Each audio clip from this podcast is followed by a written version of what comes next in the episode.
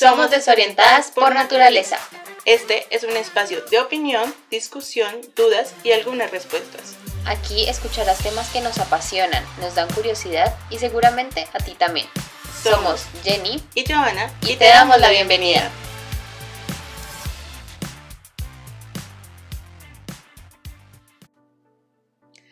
Hola, hola a todos, bienvenidos a un nuevo capítulo de Desorientadas. El tema de esta semana son o somos los millennials y queremos hablar de esas características de lo bueno y de lo no tan bueno que nos caracteriza y que nos parece muy interesante hablar de, eso en esta época. Y bueno, sí, como lo anticipó yo en la introducción de este podcast, eh, esta vez quisimos salirnos un poquito del molde y quisimos hablar de otra cosa que no fuera lo que está sucediendo, ¿no? Pues también como para salir un poquito de los mismos temas y, también cambiar un poquito de aire en el blog y en el podcast. Entonces esta vez quisimos hablar de los millennials. Eh, de pronto muchos nos consideramos millennials. Eh, y como conversé un poquito en el blog de esta semana, eh, yo para escribirlo me basé mucho en el PDF que les dejé ahí. Entonces en el PDF que les dejé se llama Los Millennials en Colombia, una aproximación a su perfil y la caracterización organizacional. Se hizo en la universidad, bueno, en la con la Universidad de AFIT eh, en Medellín y fue como este todo este informe de investigación que hicieron em, eh, pues unos profesores, investigadores, empresarios en diferentes ciudades de Colombia para poder hacer una aproximación al perfil millennial específicamente en nuestro país. Eh, lo que me llamó la atención de este PDF y de esta investigación más bien fue que em, pues ellos quisieron hacer algo fundamentado principalmente en Colombia porque lo que ellos dicen y me parece muy cierto y me parece muy acertado es que em, si relacionamos un poquito todo lo que hay acerca de los millennials está basado en perfiles estadounidenses europeos, sabiendo que características sociales, culturales y económicas son tan importantes eh, pues para definir cierto tipo de población. Entonces, em, no es lo mismo una persona que nació en, a mediados de los 80 en Colombia a una persona que nació en, a mediados de los 80 en Estados Unidos. No era lo mismo, no, pasaba lo mismo, eh, no ocurría lo mismo socialmente ni económicamente y todos estos factores em, pues de verdad que perfila mucho eh, lo que puede ser una persona en 10 años, 20 años. Entonces ellos quisieron hacer esa aproximación eh, y esa investigación en Colombia y no la hicieron solos, claro, hicieron, eh, fue pues em, con empresas en, muchos lugares del país, hicieron grupos focales, todo lo que las investigaciones de este tipo pues contienen.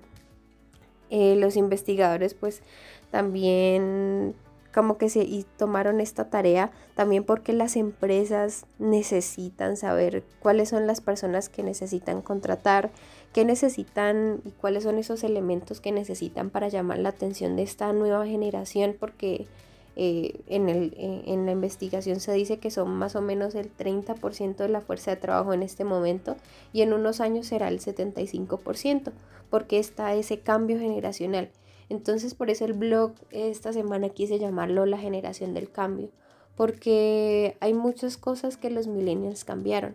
Entonces hay muchas cosas que se cambiaron del anterior siglo a este nuevo siglo. Hay cosas como la tecnología, la economía em, y también cosas culturales y cosas sociales cambiaron mucho y eso es algo que la generación Y o los millennials eh, eh, no sé cómo se dice, o sea, como que se, se supo asimilar y ya es parte de las características que, definen que nos definen a nosotros como este tipo de población.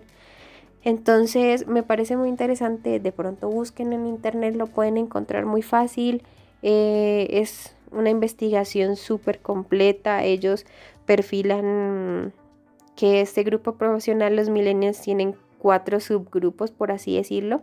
Y me pareció muy interesante porque también creo que llama mucho la atención sabiendo que, em, no sé, de pronto pienso que las millennials eh, son como esa, esa generación que dio como ese quiebre de pronto en, en la parte tecnológica y educativa eh, para las generaciones que siguen, como los centennials y creo que es la generación Z y la generación, y bueno, no, no, no estoy muy segura que otras generaciones siguen, pero fue como que dieron ese paso a las nuevas generaciones y, y cómo o sea, hizo ese quiebre en relación a la parte de que nosotros crecimos con mucho más tecnología, con mucho más alcance educativo, eh, queriendo ser como, no sé, de pronto mejorar las eh, características que de pronto nuestros papás tuvieron eh, para nosotros tener unas mejores oportunidades o de pronto no ser como no tener esas características que no nos gustaban de la antigua generación, por ejemplo en la parte del empleo. y eso fue una cosa de las que yo hablé en el blog. Em, digamos, nuestros papás o personas ya mayores tienden a, tener una carrera muy larga en las, en las empresas y entonces uno escucha que hay personas que llevan 10, 20 años en estas empresas, pero nosotros los millennials tenemos esa característica de que no pasamos mucho tiempo en una empresa y no de, de pronto a veces es por aburrimiento, pero de pronto a veces es también por querer tener más. Entonces esa es una cualidad, pero también es una cosa no tan buena porque em, siempre buscamos tener más, siempre buscamos tener más y a veces esas cosas traen frustración y traen tantas cosas como negativas y a veces no sabemos cómo lidiar con esas cosas y esa es una de las características de los millennials. Entonces, de la verdad es que es una investigación súper completa desde el punto de vista colombiano y me pareció muy, muy, muy chévere. Entonces, si ustedes tienen la oportunidad, eh, para que lo lean, de verdad que es muy chévere. Eh, también se ve pues toda la parte de, digamos, en, la parte de, del empleo en las mujeres, entonces cómo nos pagan menos, cómo tenemos menos oportunidades para conseguir empleo. Eh, y bueno, todas estas cosas que no solo suceden en Colombia, sino que también suceden alrededor del mundo, que todavía pues las mujeres no, no tenemos como esa misma igualdad en, la parte de, lo que se eh, del mundo laboral mm, no tenemos esa misma igualdad con los hombres. Entonces el, eh, sueldo no es igual, los las posiciones no son iguales. Entonces es muy chévere saberlo y porque pues em, aunque sabemos esas cosas, o sea, de por sí sabemos esas cosas, yo creo que es bueno educarnos, es bueno saber, es bueno tener también criterios y es bueno saber que como mujeres también millennials, es muy chévere también tener la oportunidad de decir que como mujeres millennials tenemos las mismas, las mismas características, tenemos eh, también la necesidad de igualdad entre hombres y mujeres porque muchas tenemos la misma educación que los hombres y muchas eh, por eso necesitamos tener eh, como las mismas y tenemos las mismas necesidades laborales. Entonces es muy chévere saber esas cosas. Entonces si tienen la oportunidad, véanlo. Y bueno, ahora yo les voy a contar que también nos, nos queríamos hacer como este anti-post y saber como de aunque son cosas tan puntuales que nos pasan, que no son tan buenos, son características de nosotros, pero que de pronto no son tan buenas. Entonces también queríamos como ver ese lado no tan bueno de los millennials.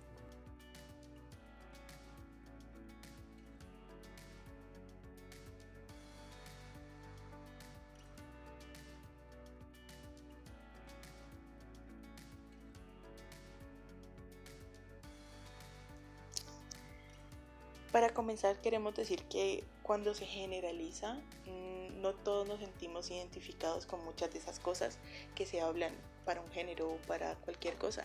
Pero lo que queremos hacer en esos que son los aspectos no tan chéveres o no tan positivos de los millennials es que eh, entendamos o veamos que muchas veces estamos, pues si son millennials, estamos dentro de algunos de esos aspectos y no nos hemos dado cuenta. Y pues que esto es lo que catalogan muchas otras personas como los millennials y esos aspectos. Em, de hecho, pues se considera como una de las generaciones narcisistas y es por las razones que vamos a ver ahorita. Cuando hablamos de los millennials, comprendemos a los millennials eh, a principios de los 80s y 90s, según qué estudio eh, vean. Pero pues en general son como esta época y esta época fue un, una buen, donde se desarrolló una buena economía global y de la mano unos buenos avances tecnológicos que dieron grandes, grandes pasos.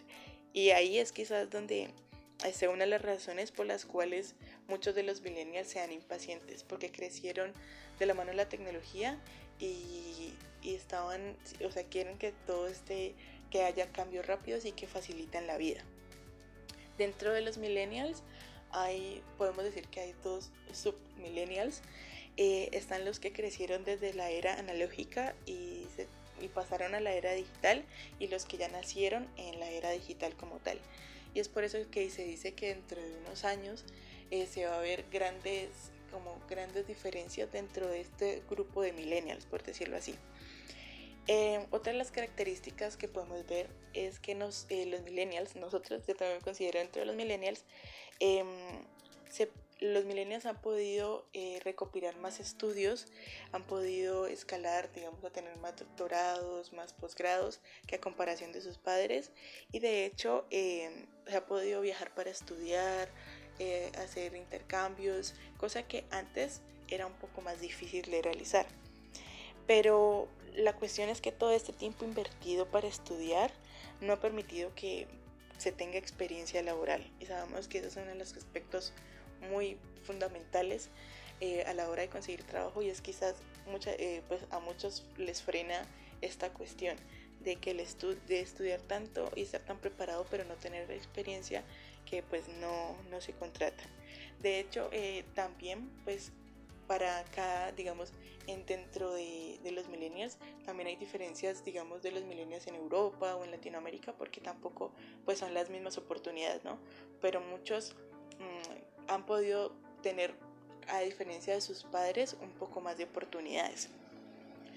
Eh, una cosa eh, negativa es que los millennials no soportan ambientes laborales hostiles o jefes que no los traten como ellos quieren.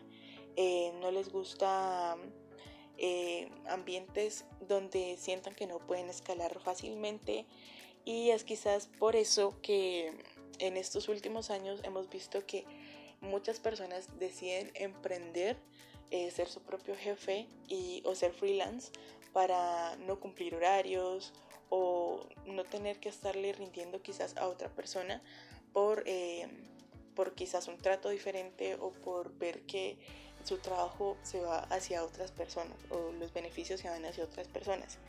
Por eso se es una generación eh, que cree que la productividad laboral tampoco se mide en las horas laborales dentro de una empresa.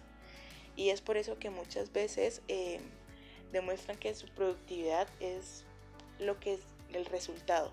Y es por eso que muchas veces llevan su trabajo a los hogares y prefieren o, sea, dar más, más horas a su trabajo que quizás ser productivos dentro de las horas laborales y vivir su vida fuera de ella a, a tener unos horarios para cada cosa. Eh, de hecho, la revista Times hace algún tiempo habló, eh, dedicó unas páginas para los millennials y los catalogaba como la generación yo, yo, yo. Es decir, que eh, decía que esa generación se les ha dado todo para que crean que pueden triunfar y es por eso también que, que tienen una alta autoestima, que sienten que son el, pues, el ombligo del mundo y que todo lo que ellos pidan se les debería dar. Por eso hablamos de que no, no son tan no son tan flexibles, digamos, a otros tipos de ambientes laborales que ellos no crean apropiados para ellos o quizás un salario eh, adecuado para lo que se estudió. Em, es por eso también que hablan de que ellos o nosotras no pueden sentirse incómodos en un ambiente laboral o en hogares y deciden, por lo que dijimos ahora, emprender pues otro tipo de negocios.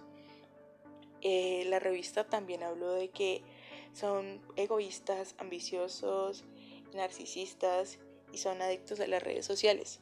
Una de las cosas que más recalcó fue que en sus 20 los millennials no tienen ningún problema en vivir con o de sus papás hasta cumplir, hasta que la vida les cumpla sus expectativas.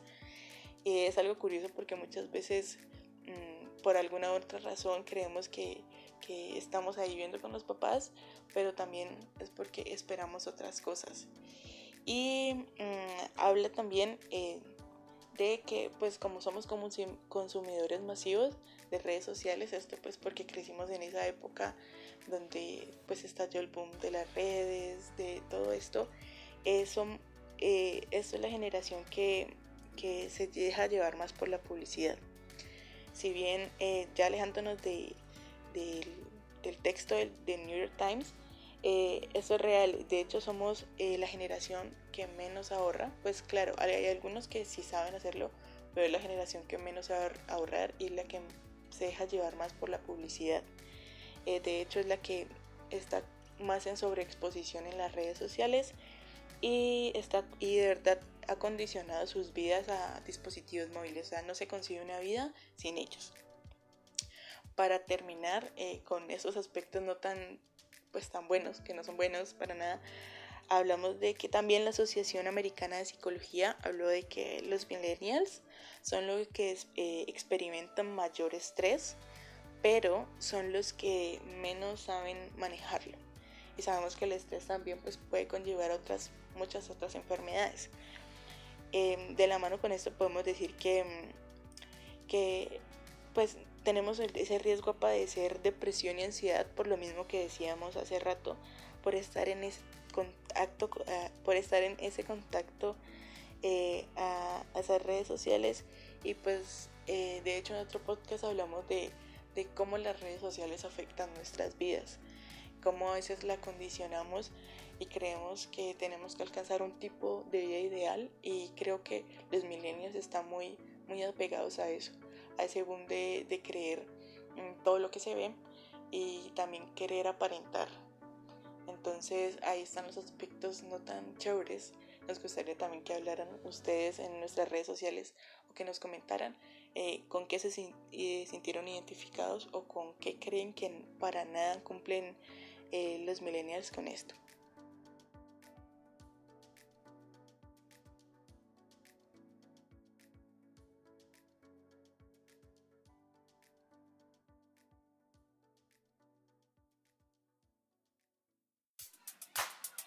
Te agradecemos por escucharnos cada viernes.